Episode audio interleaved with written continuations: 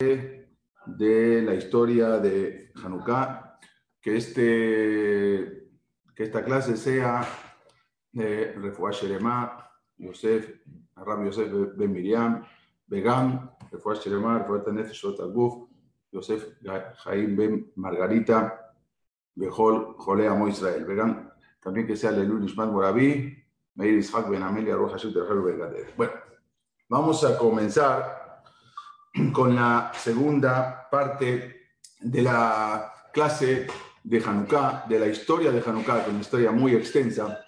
A veces nosotros pensamos que solamente es una historia de, ocho días y eso fue todo lo que sucedió en Hanukkah, pero ya empezamos a ver que no es de ocho días, es de mucho más, de mucho más años, prácticamente casi 27 años. Pero bueno, vamos a ir, acabamos eh, la última clase habíamos, habíamos visto, habíamos visto que, eh, queremos en continuar, habíamos visto que la hija de los Hashmonaim, la hermana de Yudá Maccabí, salió y al final, eh, cuando tenía que estar la primera noche de bodas con, su, con el con el Agmón, con el gobernador, ahí lo mataron y ahí empezó prácticamente la revuelta. Ahí empezó cuando los Hashmonaim se empezaron a levantar.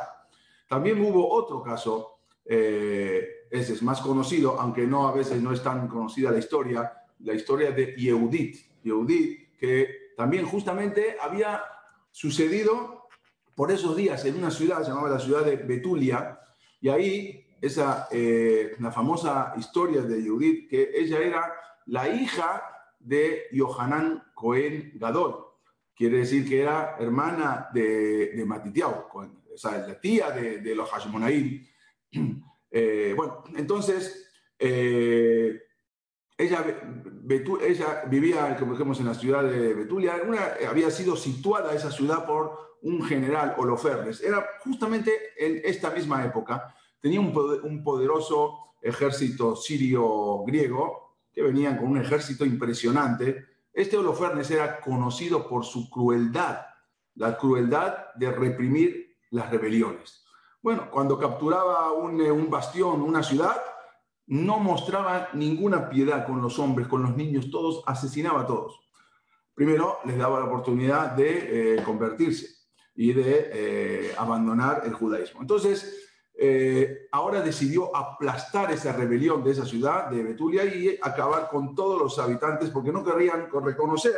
Entonces, ahora a los griegos, a la nueva cultura griega. Entonces, empezaron a luchar los hombres, los Yehudim, empezaron a luchar, tratar de defenderse, pero eh, tenían una fortaleza, no podían entrar los griegos, entonces decidió rodearlos y dejarlos que se mueran de hambre, que se mueran sedientos eh, por la desesperación del pueblo. Entonces, había uno, un, eh, un rabino importante, llamaba Uzziah, también era un comandante de las Fuerzas Armadas de esa ciudad de Betulia. Entonces, al final, todo el mundo estaba decidiendo que, que no se entregue, que había que entregarse, la gente ya no tenía, se estaba muriendo de hambre, hasta que al final vino este Uzziah y dijo, denos cinco días, cinco días más le pidió al pueblo para ver qué podían hacer.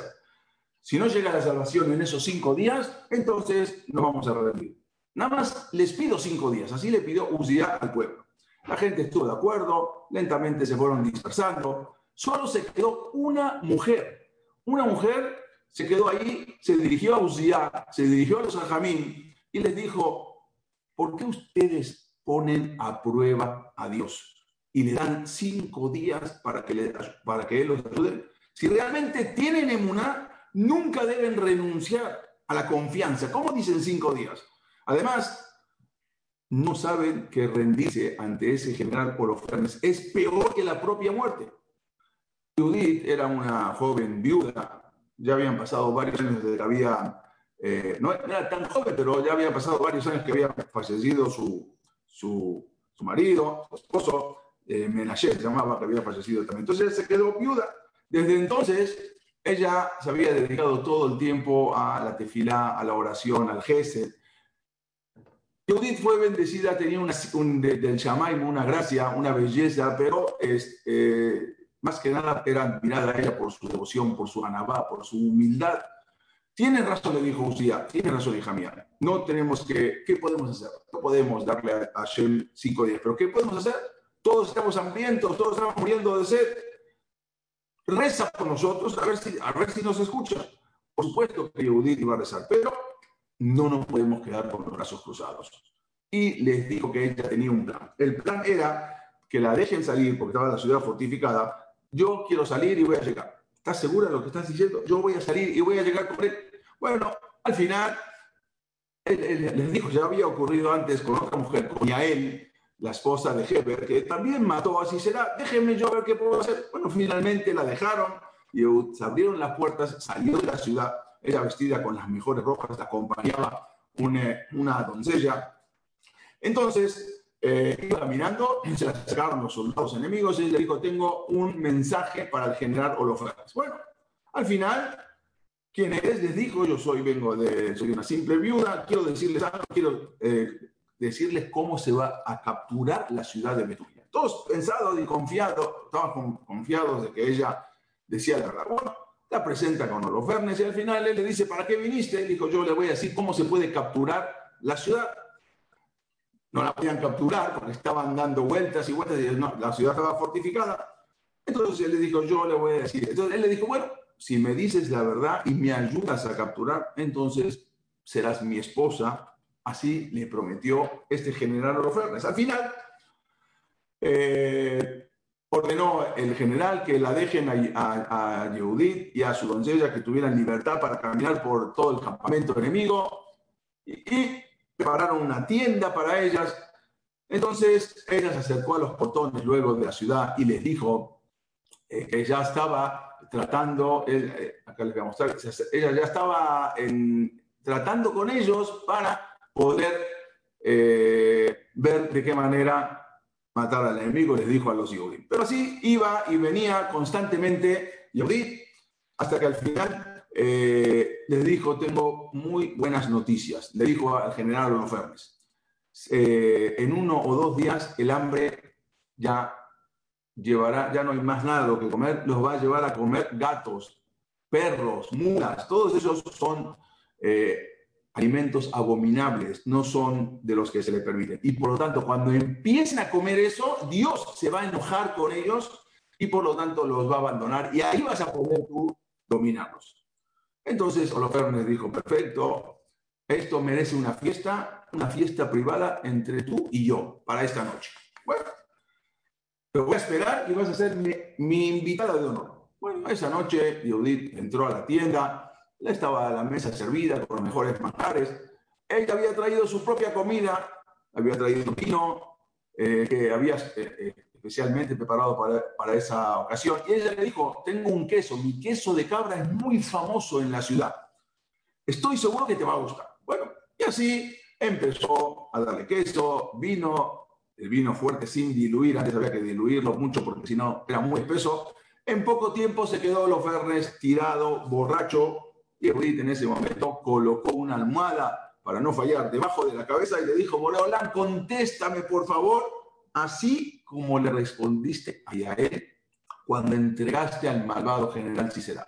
Dame fuerza, Boreolán, para poder llevar la, la liberación a mi pueblo y matar a este eh, malvado que quiso destruirlo. En ese momento desenfundó la espada y apuntando hacia el cuello de Holofernes le corta la cabeza. Luego envuelve la cabeza en unos trapos, en unos harapos, la escondió y las dos mujeres, ella y la doncella, salieron caminando hasta las puertas de la ciudad de Betulia. Entonces llegó con Usía, le abrieron las puertas, llega y le entrega la cabeza del general, algo que nunca se imaginaban.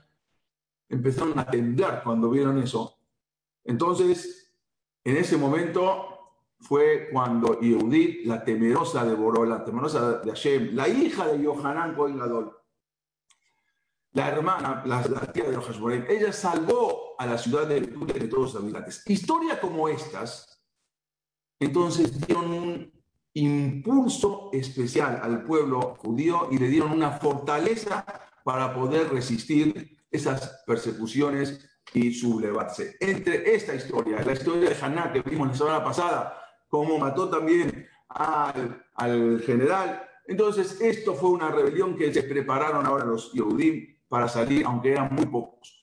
La rebelión contra, contra los griegos no fue, por así decirlo, una, una, una rebelión para una independencia. Queremos eh, una independencia nacional, porque hubo tiempos en que también los judíos estuvieron dominados por los babilonios, por los persas, por los ptolomeos egipcios, que habían dominado a Israel. Los judíos nunca intentaron rebelarse. Pero ahora, cuando los griegos ya hicieron imposible la observancia de la Torá, es ahí donde se sublevaron. Todo podemos aceptar, pero que ya nos prohíban cumplir la Torá, en el altar, eh, que llegaron hasta, una ciudad, un, pequeño ejército griego, construyeron en ese mismo altar, eh, habían construido eh, en diferentes lugares, pero el altar era al dios de ellos, a Zeus, habían construido el altar. Él, había una, una familia de Matitiau junto con sus hijos, ellos vivían en Jerusalén. Matitiau y Yohanan, buen Gadol, también Matitiao era, fue Cohen Gadol. Aparte de su papá, que era Yohanan Cohen él también había sido Cohen Gadol. Ellos pertenecían a la Mishmeret de Yoarib. Yoarib era una de las 24 Mishmarot, guardias que había en el Bet Ellos también eran Juanim y pertenecían a la familia Yoarib, que era una de las 24 guardias. Matitiao y Yohanan Cohen como dijimos, él fue también Cohen y fue y, eh, alumno de un rabo importante que se llamaba Antignos Ish Soho en ese momento, los Rasheator, ¿quiénes eran los líderes? Eran Rabbi eh, Yosef Ben Yoeser y Rabbi Yosef Ben Yohanan. Ellos eran los líderes y eran compañeros también de Matitiao. Entonces, él sí fue un verdadero Cohen no como los demás que iban comprando luego, luego que ya se compraba el mejor postor. Pero cuando vio la situación que se estaba dando en Jerusalén, entonces decidió abandonar e irse a un pueblo el pueblo se llamaba Modín, era un pueblo más alejado, dijo, acá quizás no van a llegar los griegos. Junto a Matitiao se fueron sus hijos, sus hijos, uno era Yohanan a Kedeshi, el otro se llamaba Shimon a Tirsi, el otro era Yehuda a Macabí, o sea que el Macabí era uno solo, Yehuda a Macabí, además cada uno tenía un sobrenombre. Elazar a Joraní, Jonathan a Bafsi y también su hija Haná, que ya vimos lo que pasó la semana pasada cuando le cortó la cabeza al general. En el año 167, antes de la era común, pero la semana que viene vamos a ver si era verdad antes de la era común y si verdaderamente estamos en el año 2020, que nada que ver, pero lo voy a decir así para que más o menos nos ubiquemos un poco.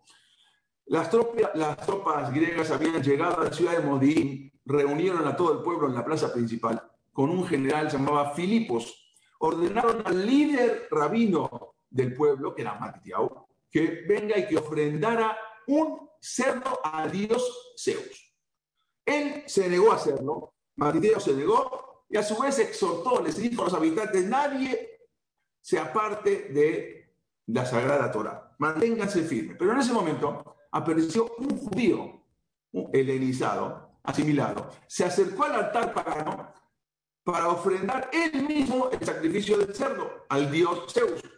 Entonces, en ese momento, Matiteo con sus hijos desenvainaron una, una daga que tenían bajo la ropa y, y, lo mataron a esta persona y también mataron a todos los soldados que estaban ahí. Y ahí es donde comienza la rebelión. En ese momento dijo, Mila Hashem Elay, ¿quién está con Dios que venga conmigo? Posteriormente, Matitiao y sus hijos sabían que van a venir ahora el ejército griego, entonces huyeron hacia las montañas con muchos también judíos, muchos judíos, y ahí comenzaron toda una serie de guerrillas contra los opresores griegos. Se ocultaban en las cuevas, las cuevas no tenían lo que comer, a veces llegaban hasta comer las mismas hierbas de la tierra porque ya no había lo que comer. Ahí justamente se inicia la costumbre de leer la Aftará. ¿Se acuerdan por qué se lee la Aftará? Justamente lo que se lee después del Sefer Torah, la Aftará, es porque no había Sefer Torah. Entonces, leían un, unos, pergaminos que tenían en base, o sea, que era del Tanaj, que era Naj, el Nevi'im, y entonces de ahí era algo que tenía que ver con la persona de la semana, porque no había ese Torah. Después, cuando ya termina toda esta historia, se siguió y hasta hoy en día se sigue acostumbrando a leer la De acá sale justamente esa costumbre. Entonces, eh, Antiochus Epifanos había prohibido bajo pena de muerte, como dijimos a los judíos, leer el Sefer Torah. Entonces tomaban un capítulo de los Nevi'im que hablaba algún tema de, de esa semana que debería leerse. Bueno, como dijimos más adelante, se, se acostumbró. Matitiao y sus hijos, como dijimos, Elazar, Yehudá, Shimon, Yohanan y Jonatán, entonces lanzaron una rebelión armada contra el ejército griego seleucida de Antiochus Epifanes. La rebelión de Matitiao no, no consistió en una confrontación frontal. No era que iban a la guerra frontalmente, porque los griegos no había manera, sino que eran guerrillas, ellos atacaban eh, en la noche, o sea, por sorpresa, eh, no podían ponerse al tú por tú con un ejército griego. Entonces ellos se escondían y atacaban por sorpresa. Eso eso fue toda la guerra de los Hashboraim. Estaban obligados a atacar de esta manera porque, y después atacaban y volvían a huir a las montañas. Más adelante, Matitiao ya era anciano, sintió que sus fuerzas lo estaban abandonando, entonces reunió a sus hijos y les dijo antes de morir, Haisku Bensu, fortalezcanse, porque van a venir tiempos, tiempos difíciles. Los iraní no se van a quedar tranquilos hasta no querer matarlos a todos ustedes. Pero ustedes, hijos míos, tienen que levantarse y pelear contra ellos, que de un solo corazón, como una sola persona.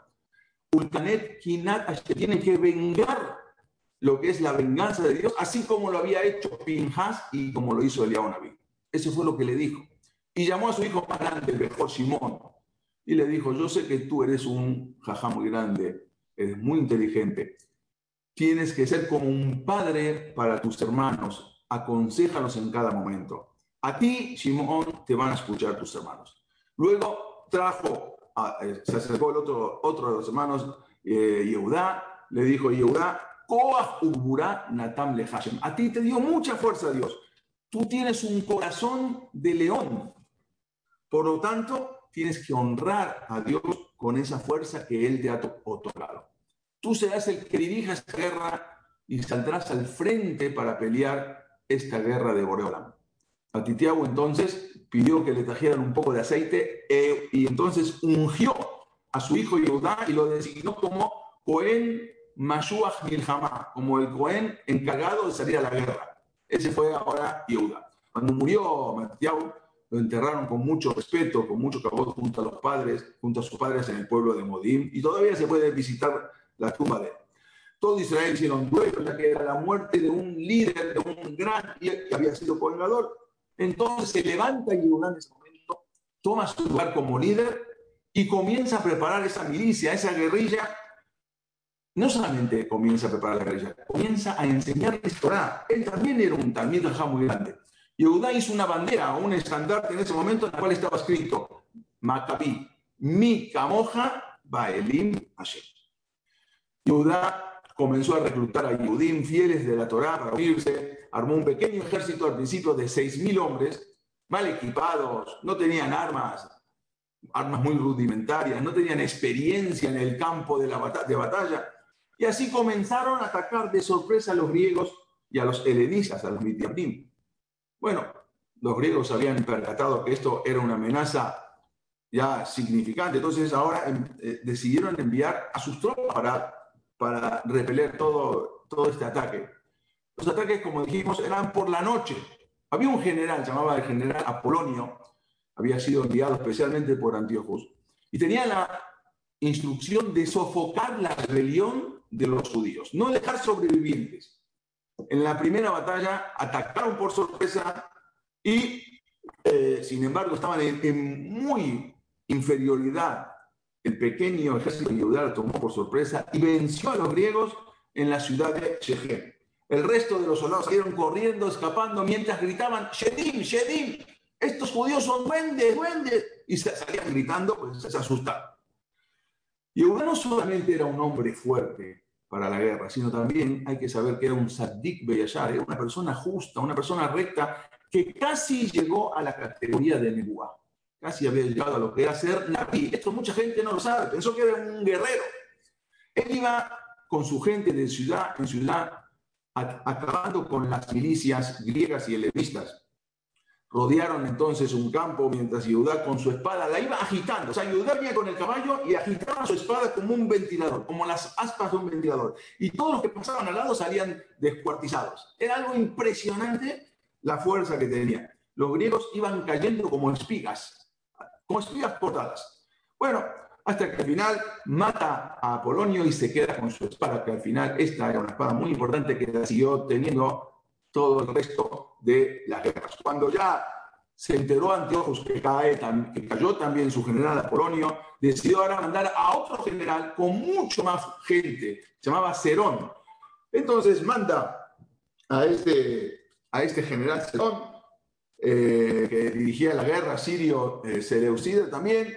Bueno, desde las montañas atacaron también los Yudim y otra vez los atacaron de noche y así eran impresionantes. Pero cuando la gente, los Yehudim, vieron el tamaño de ejército que, llegó con Cerón. Era algo impresionante, un ejército inmenso. Entonces se asustaron los Yehudim que los veían desde arriba de las montañas. Decían, es imposible.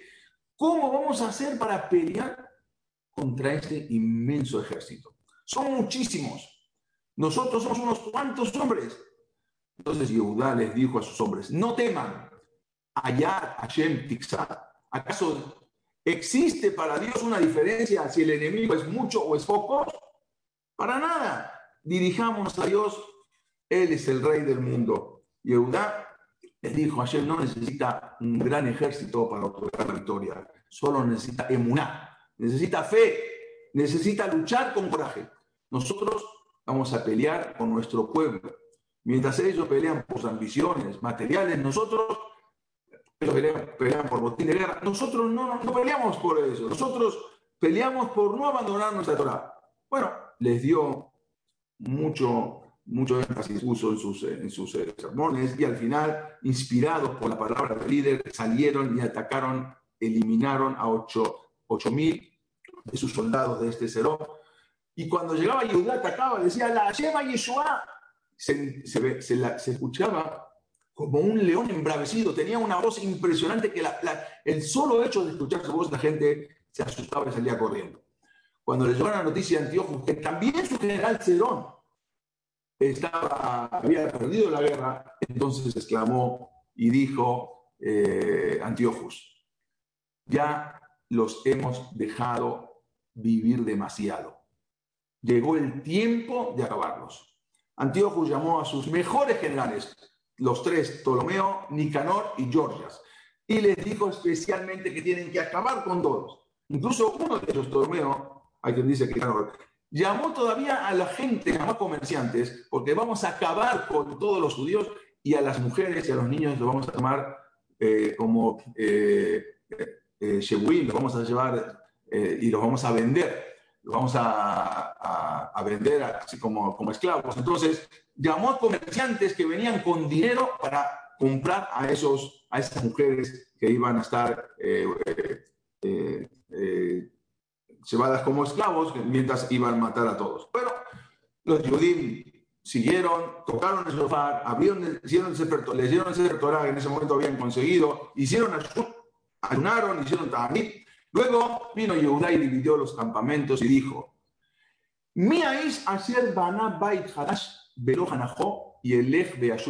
¿Quién de todos ustedes acaba de inaugurar una casa, acaba de construir una casa y no la inauguró? regresen. Varios se regresaron. Luego les dijo, Umia Ish, ayer Natán Keren, ¿quién plantó un viñedo y todavía no lo, no, no, no lo pudo disfrutar? Y el eje de que se regrese a su casa. Umia Ish, ¿quién es la persona ayer? ya Belonesa que comprometió a una mujer y no, no se casó, bueno, algunos también se regresaron. Y al final dijo, Umia ayer Ayaré Beraja Levar. ¿Quién es el temeroso de salir a la guerra y el eje Ahí se fueron muchos, muchos se regresaron. De un ejército que había formado de 50.000, al final solamente quedaron 7.000. Todos los demás se fueron a su casa. Pero esos 7.000 que quedaron eran sadiquín, eran de lo mejor. Estos siete eran, estos eran eran temerosos de Dios. Habían puesto toda su toda su seguridad en Dios y toda su confianza. Entonces, al otro día salieron a la guerra, Y antes de salir le dijo Yehudá, Elokai Anisgabe Anora, Dios temible, acá allá también me queden, tú dominaste desde siempre, y siempre, para siempre vas a dominar.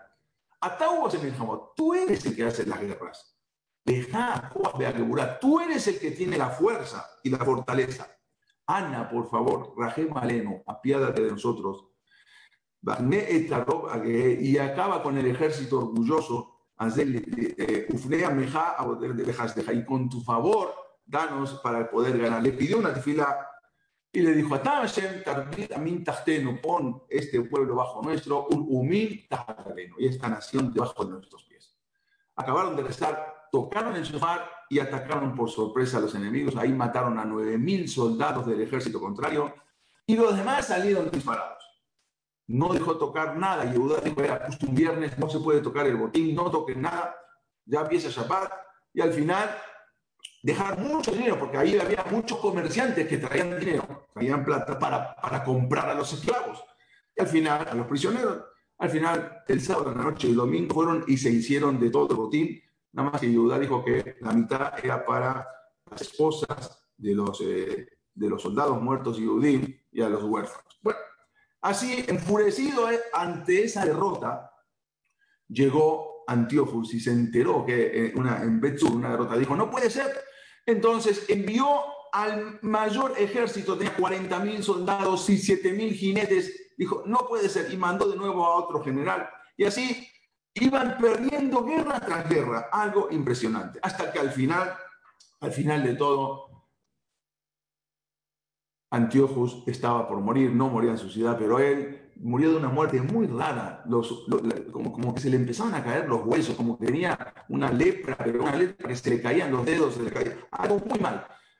Y ahora dijo, él se arrepintió, y eso, esto está incluso en la historia, que eh, él dice que me vino la memoria que yo me arrepiento de todo lo que hice y reconozco que en todo lo que estas desgracias que me han caído es por lo que yo hice o quise hacer contra Jerusalén y por tanto muero con esta tristeza. Así fue lo que dijo, entonces arrepintió de hacer todo lo que él había hecho y se dio cuenta que no podía. Y ahí en ese momento los Yodim salían a pelear y gritaban en, el momento, Oreje a mí más veo, y por eso se repite dos veces justamente este pasú. ¿Por qué? Porque suman el mismo 130 palabras, lo mismo que la palabra Aquanim, que es el mismo de Telim, y así salían a la guerra. Esa noche los griegos eh, todavía estaban ahí, eh, dividieron a los soldados, intentaron hacer un ataque y como siempre en la noche los atacaban, les daban ellos mismos, los mismos judíos los atacaban, los griegos los mataban a todos, sabían dónde eran los caminos por las montañas. Y al final Yehudá y sus hombres se dio cuenta que ya tenían ahora el libre camino para poder llegar hasta Jerusalén. En Jerusalén había un buen era judío, pero era asimilado. Menelao, que lo había comprado, era, había puesto dentro del Betamigdash un altar con el dios de los dios Zeus, de los griegos. Entonces Jehová dijo, ahora tenemos libre, vamos a empezar y vamos camino a Jerusalén. Y así fue que empiezan a ir hacia Jerusalén. Cuando se entera este que era el, supuesto gobernador que se había eh, corrupto completamente, se enteró que venía Judá con todo su ejército, salieron de Jerusalén, se escaparon y dejaron. Cuando llegan a Jerusalén no había nadie que eh, había puesto resistencia porque se habían escapado todos. Yehuda entra con su ejército al Bet exactamente en el año 3597 o 164 antes de la era común.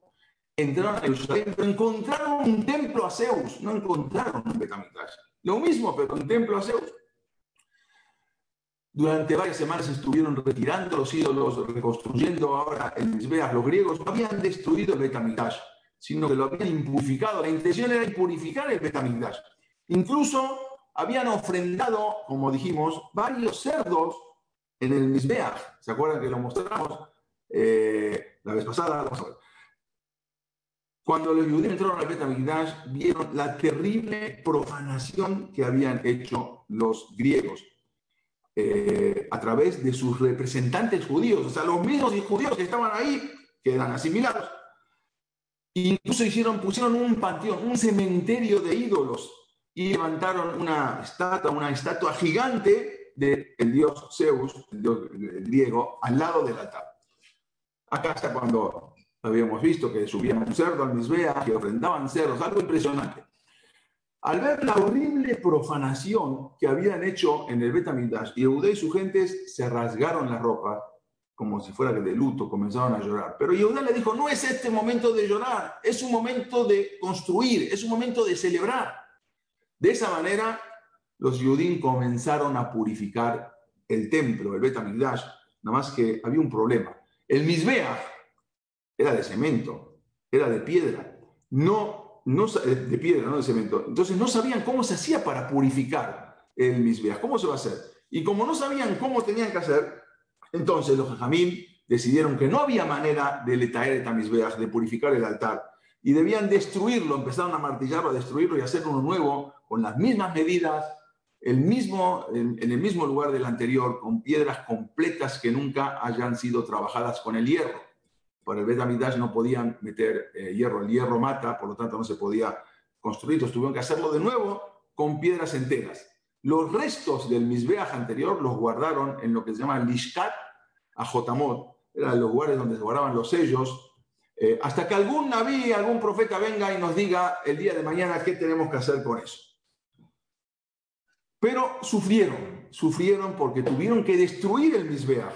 Por eso dijo el Rab Shlomo Salman Oyerbach que se acostumbra a comer en Hanukkah eh, Una de las cosas que se acostumbran a comer la sufganiot, esta tan rica sufganiot, y porque eh, cuando comemos sufganiot tenemos que decir a la mijía, y en la mijía, lo que es Mem Shalosh al final, decimos Beal Misbejaj. En el Berkat Amazon no decimos Beal Misbejaj.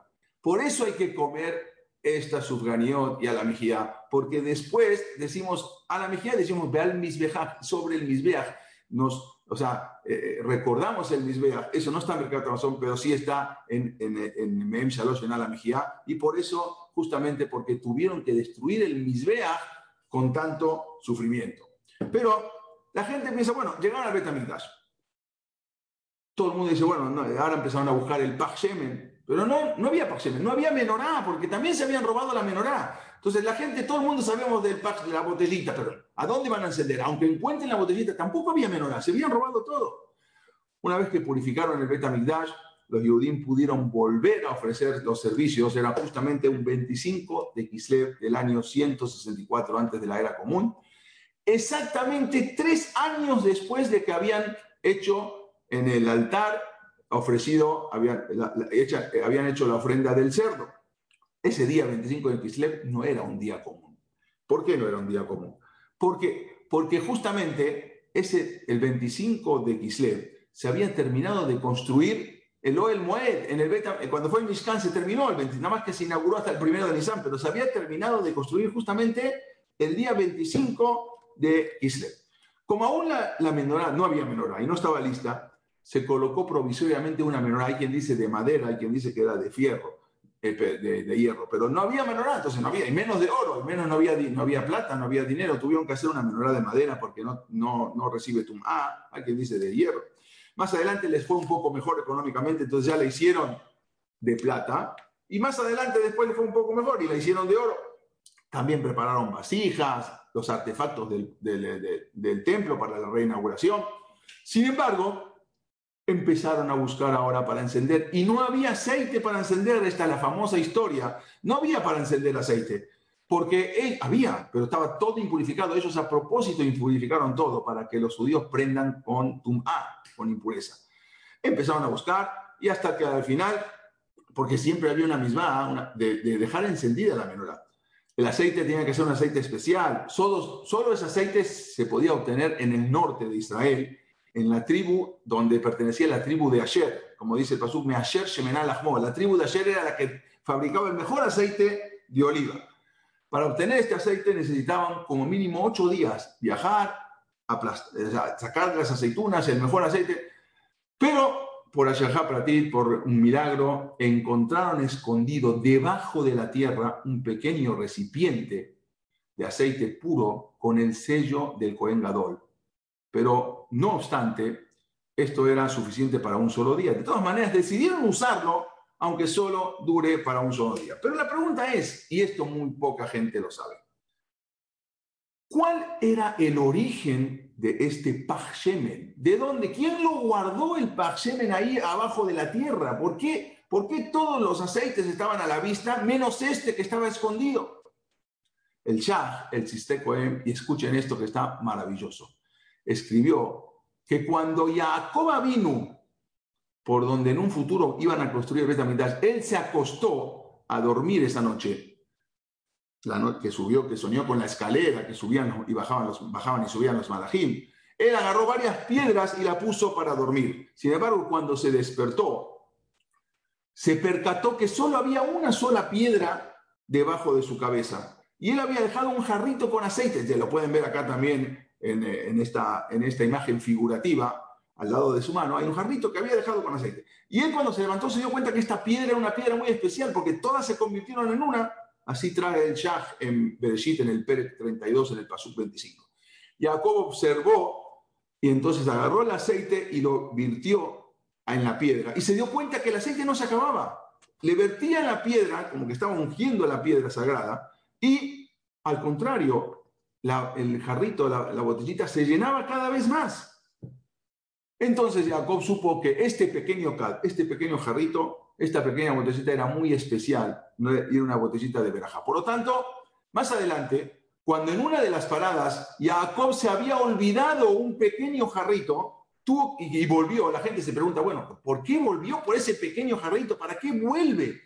Volvió porque ese jarrito era el de aceite, esa botellita era esta misma aceite que él había ungido a las piedras y se dio cuenta que era un aceite especial. Entonces volvió y ahí fue cuando se encuentra con el Malach de Esab y empieza a pelear. Pero él había vuelto por esta botellita que se le había olvidado. Y sigue diciendo Shah, con este mismo aceite fue ungido el Mishkan. Cuando vino Moshe Rabben, ungió el Mishkan. Con este mismo aceite se, ungieron en el, se ungió el Mizbeach en el Mishkan, en el desierto. Y con este mismo aceite también ungieron a Aarón a Cohen y a sus hijos y a los reyes de Israel. Y este mismo aceite es el que usó Eliyahu Naví cuando le había dicho a la mujer de Obadia, le había dicho que ella lloró que no tenía, no tenía dinero, entonces le, dijo que le dio aceite, que, tenía aceite, le dio un poco de aceite y le dijo que vaya tirando hasta que fue tirando y nunca se acababa ese aceite, eso trae Medajim.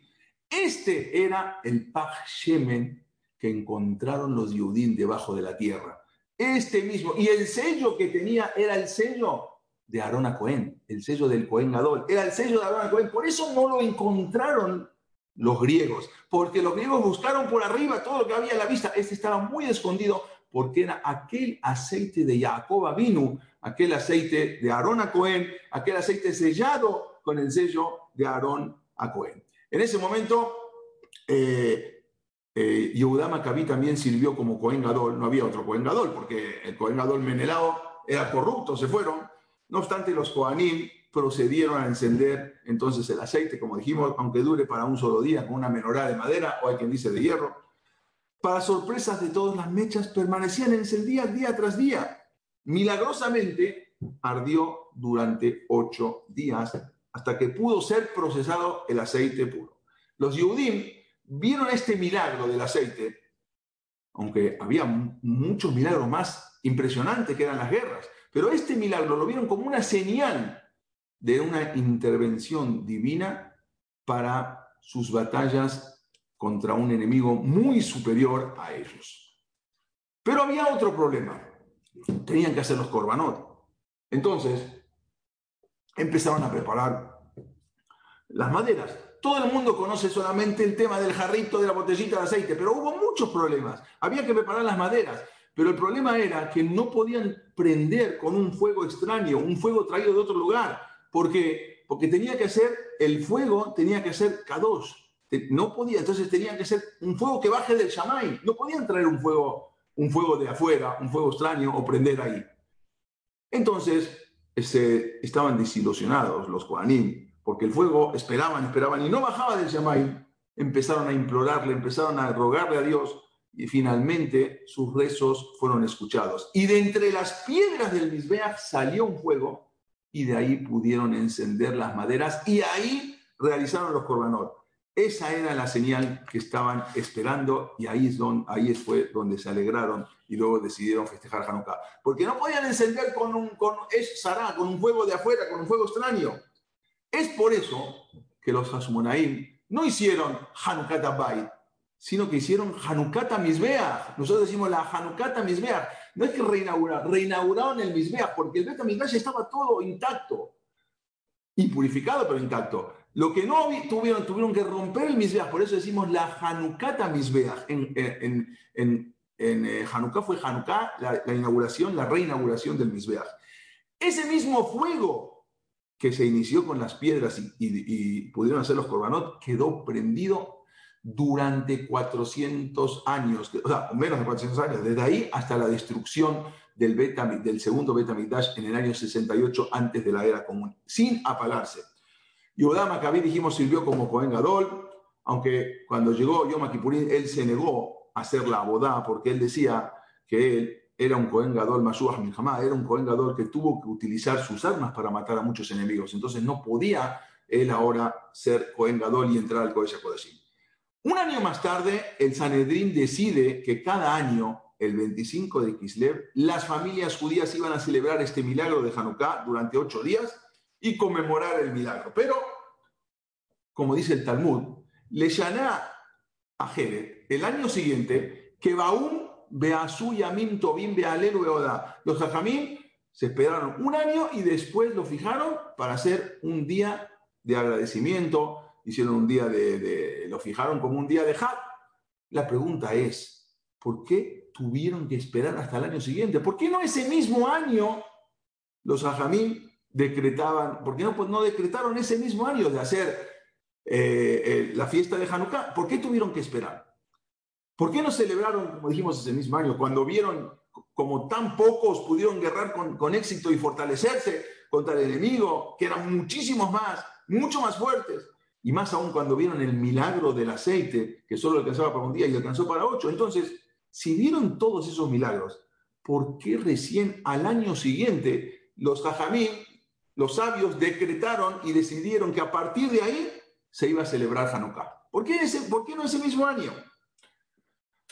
Cuando los jajamín hacen takanot, cuando los, hacen, los sabios hacen decretos acerca de las fiestas, no lo hacían simplemente porque de acuerdo a, la visión que ellos tenían. No, no era, vamos a hacer ahorita una fiesta, la fiesta de Purim ahora para toda la vida. No, algo había más, sino que siempre buscaban en esos milagros las raíces espirituales.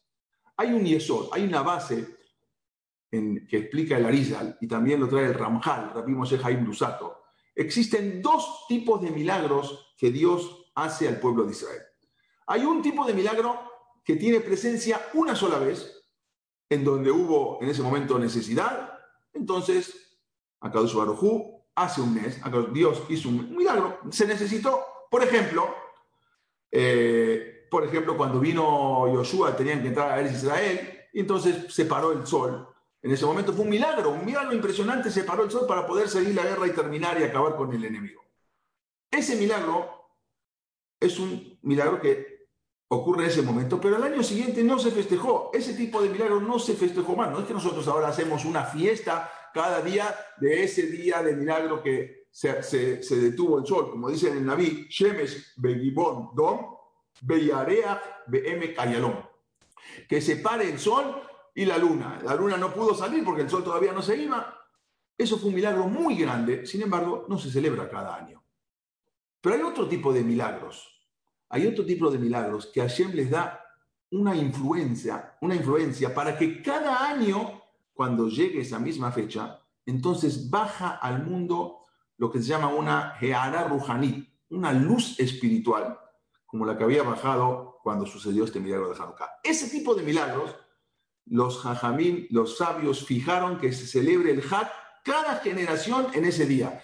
No el de milagro de, de, de Joshua ese no, no fue un milagro. Se destruyó la muralla, se paró el sol, ese era un milagro necesario. Pero ahí no siguió, los, sabios vieron que no seguía la influencia, la influencia y la luz de ese milagro. Pero en este sí, los ajamín, por ejemplo, como está escrito eh, cuando salimos de Misraim, después dice, Benizán Nigalu, u Benizán Atidim Israel. En Nisan salimos eh, redimidos de Egipto Y en Nisan vamos a, redimirnos con el Mashiach. ¿Por qué? Porque ese milagro de la salida de Egipto sí tiene una influencia, tiene una y tiene una luz espiritual que siguió alumbrando, por lo tanto, cada año llega, baja al mundo esa luz espiritual y esa influencia, esa influencia que tiene. En Egipto, por ejemplo, fue algo muy importante, que es un milagro que se vuelve a repetir cada año en, en, en Pesaj. O, por ejemplo, Hakashavuot, que fue un día que fue entregada la Torah.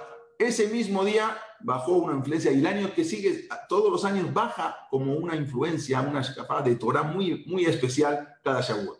En Hanukkah, cuando vieron el milagro que ocurrió en ese momento, los sabios, los jamín, no sabían si para el año siguiente iba a ser también esa, esa luz que emana de ese, de ese hack, de esa fiesta. Por lo tanto, no estaban seguros si ese era un tipo de milagro de una sola ocasión o y no tenía ninguna influencia para los demás años, o quizás no.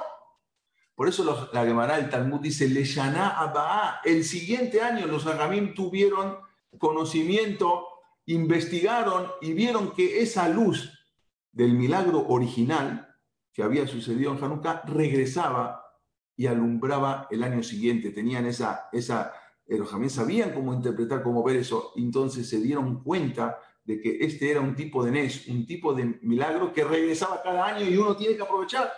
Por eso, al año siguiente lo fijaron como una fiesta para celebrar todos los años.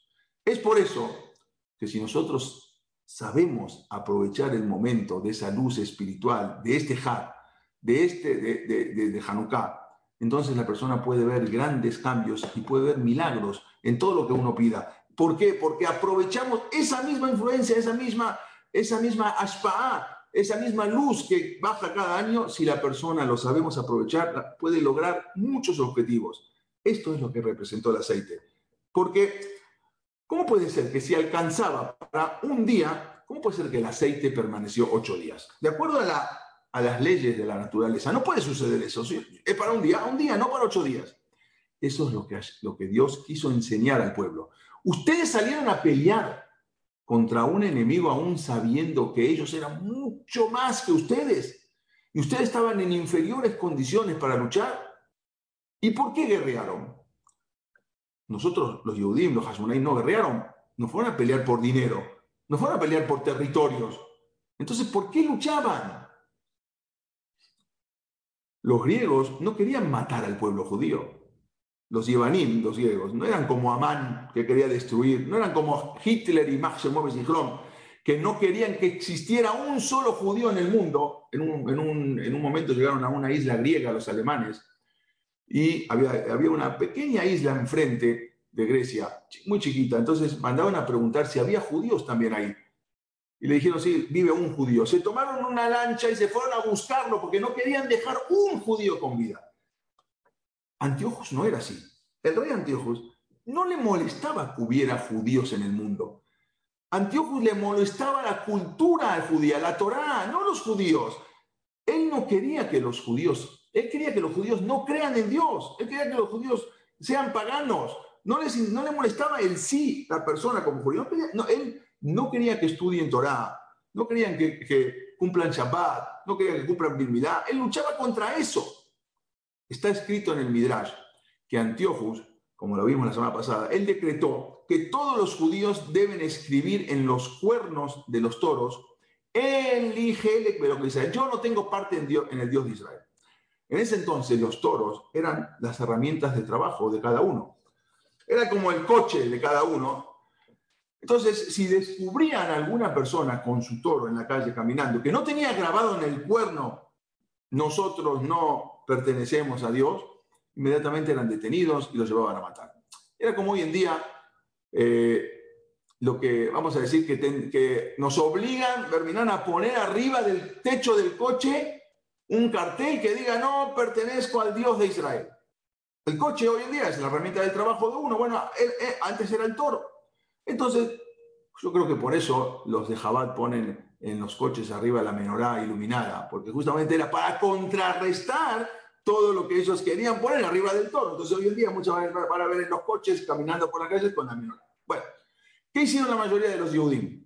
mataron a sus toros. El Midrash dice que eh, cuando venían los soldados y le decían, eh, ¿y dónde está tu toro? No, ya está muerto. Muchos lo que podían utilizarlo lo comían, si no lo tiraban, pero ya empezaron los judíos a matar a sus toros. Nosotros no vamos a poner eso. Preferimos matar al toro y que nos maten a nosotros, en lugar de que nos maten. Y empezaban a matar a toros. Cuando se dieron cuenta los griegos de que los judíos estaban matando a sus toros, cambiaron el decreto. Dijeron, ahora ordenaron que tenían que escribir, pero en las puertas de la casa. No tenemos parte del, Dios de Israel. ¿Qué hicieron los judíos? Cuenta el Midrash. Quitaron, quitaron las puertas de la casa y dormían sin puerta. La gente dormía sin puerta porque para cuando venían los soldados griegos, les decían, les decían, ¿qué quieres de mí? Yo no tengo puerta en mi casa. Entonces querían la puerta. ¿Qué quieres de mí? Yo no tengo, la, no, tengo puerta. La gente dormía sin puertas. Aunque desgraciadamente había otros Yehudim que se fueron del camino detrás de esa cultura griega. Pero como dijimos, Antíochos no odiaba a los judíos, sino odiaba el Tarbut Yehudí, la cultura judía, la enseñanza judía de la Torah. Y por lo tanto, ese decreto fue contra la cultura judía y no en contra de la persona misma. Él, esta fue contra la cultura y no contra la, no contra la persona. E, ese fue el problema. Pero los Hashmonaim salieron a pelear con Mesirut Nefes, entregando su vida. Hashem dijo, ustedes estuvieron dispuestos a entregar su alma por la Torah y por las misbot, Kiner Misbah Betoraor.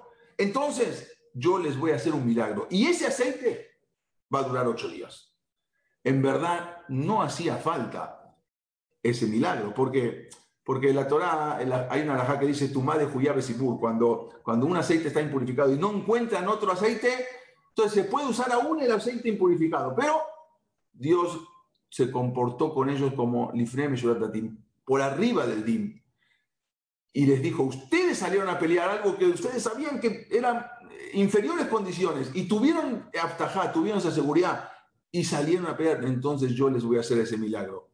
Esta es la luz que nos irradia y regresa cada año. Ellos no dejaban hacer Rosjodes, no dejaban hacer Brit Milá, no dejaban hacer Shabbat. Era contra la cultura judía, no contra la persona. Entonces, por eso justamente cada año regresa esa luz y tenemos la oportunidad de ver nuestros actos, cambiarnos y cambiar y ver lo que no estamos haciendo bien. Así como dijeron, vaya mi Mae, a ser. En esos tiempos y también ahora, esa misma luz de Hanukkah nos alumbra cada año. Por eso decía, dice Leshanaba, los ajamín quisieron ver si la luz de este Hag se proyectaba para todos los años como en estos días. Y desde entonces encendemos el aceite o las velas durante ocho días para recordar el gran milagro que vivieron los Yehudim en los tiempos de los Hashmonaim. Los Jajamín también establecieron que Hanukkah, el rezo de la ley, una alabanza al Creador por la presencia divina que se manifestó para nuestra salvación. Así también dijeron que hay que decir Alanisim en la mitad para reconocer y agradecer a Dios por toda la intervención divina.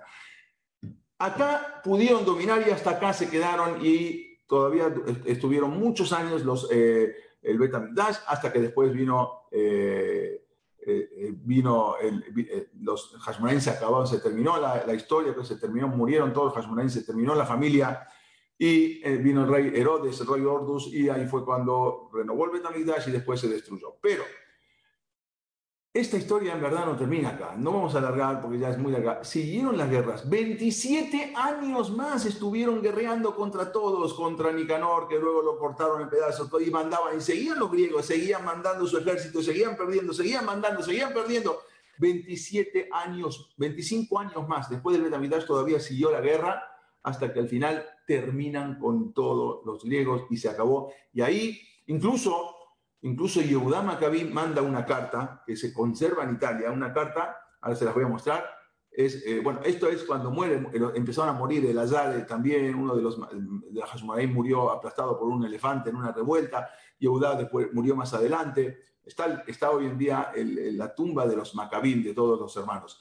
Eh, mandaron a Demetrio, mandaron a Nicanor. Este es un tratado firmado entre los Hashmonaim y Roma que le pide Yehuda Maccabí a Roma que los venga a ayudar contra los griegos. Y Roma viene a ayudarlo contra los griegos. Al final después se quedaron, ya no se fueron más, se fueron griegos, pero luego llegaron los romanos, que los mismos Yehudim fueron a buscarlos más adelante. Es un tratado que firmado entre los romanos y Yehudá a Macabí, que hicieron en ese momento, que vinieron a ayudar y estuvieron de 27 años ayudando los, eh, los, los, romanos a los judíos. Y así fue esto para entender un, poco la historia. Shimon Macabí fue el último en morir.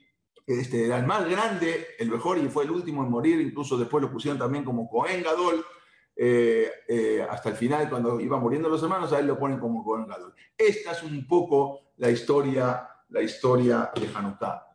La historia impresionante que los griegos pasaron y se exterminaron, Roma los maltrató y esto ya lo habíamos visto, los expulsaron a los judíos de todos los lugares, la Inquisición más adelante trató de aniquilar a los judíos, solamente logró fortalecerlos. Les prohibían, siempre les prohibían a los judíos comprar tierras, tener bienes, profesiones.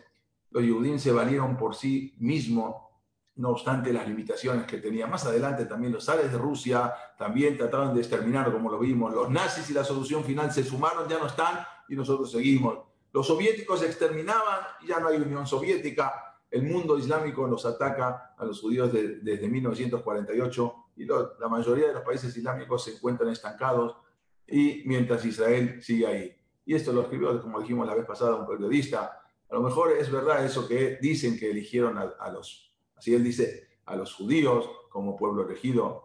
Pero bueno, es algo impresionante. Lo que, esto lo habíamos visto en unas ocasiones y este periodista dice, lo que he aprendido de todo esto es quienes más hacen por los judíos son los antisemitas, los que los mantienen siempre unidos. Si algún judío se distrae y se olvida de su condición de origen, siempre hay un antisemita de turno que le hace recordar quiénes son y eso los agrupa y los fortalece más. Por algo los antisemitas son los perros pastores del rebaño del Señor. Así es la historia de Israel que lucharon contra ejército mucho más poderoso, pero el ejército griego no existe más. El ejército hermano ya no existe más. Pero a Israel, sin ejército, sin patria, sigue todavía Jaime Kayam. Eso es lo que tenemos que aprender de Hanukkah. No es solamente la velita, porque no había ni velita, ni aceite, ni menorá, ni misbea, no había nada. Uno piensa nada más que faltaba el aceite, no, faltaba todo.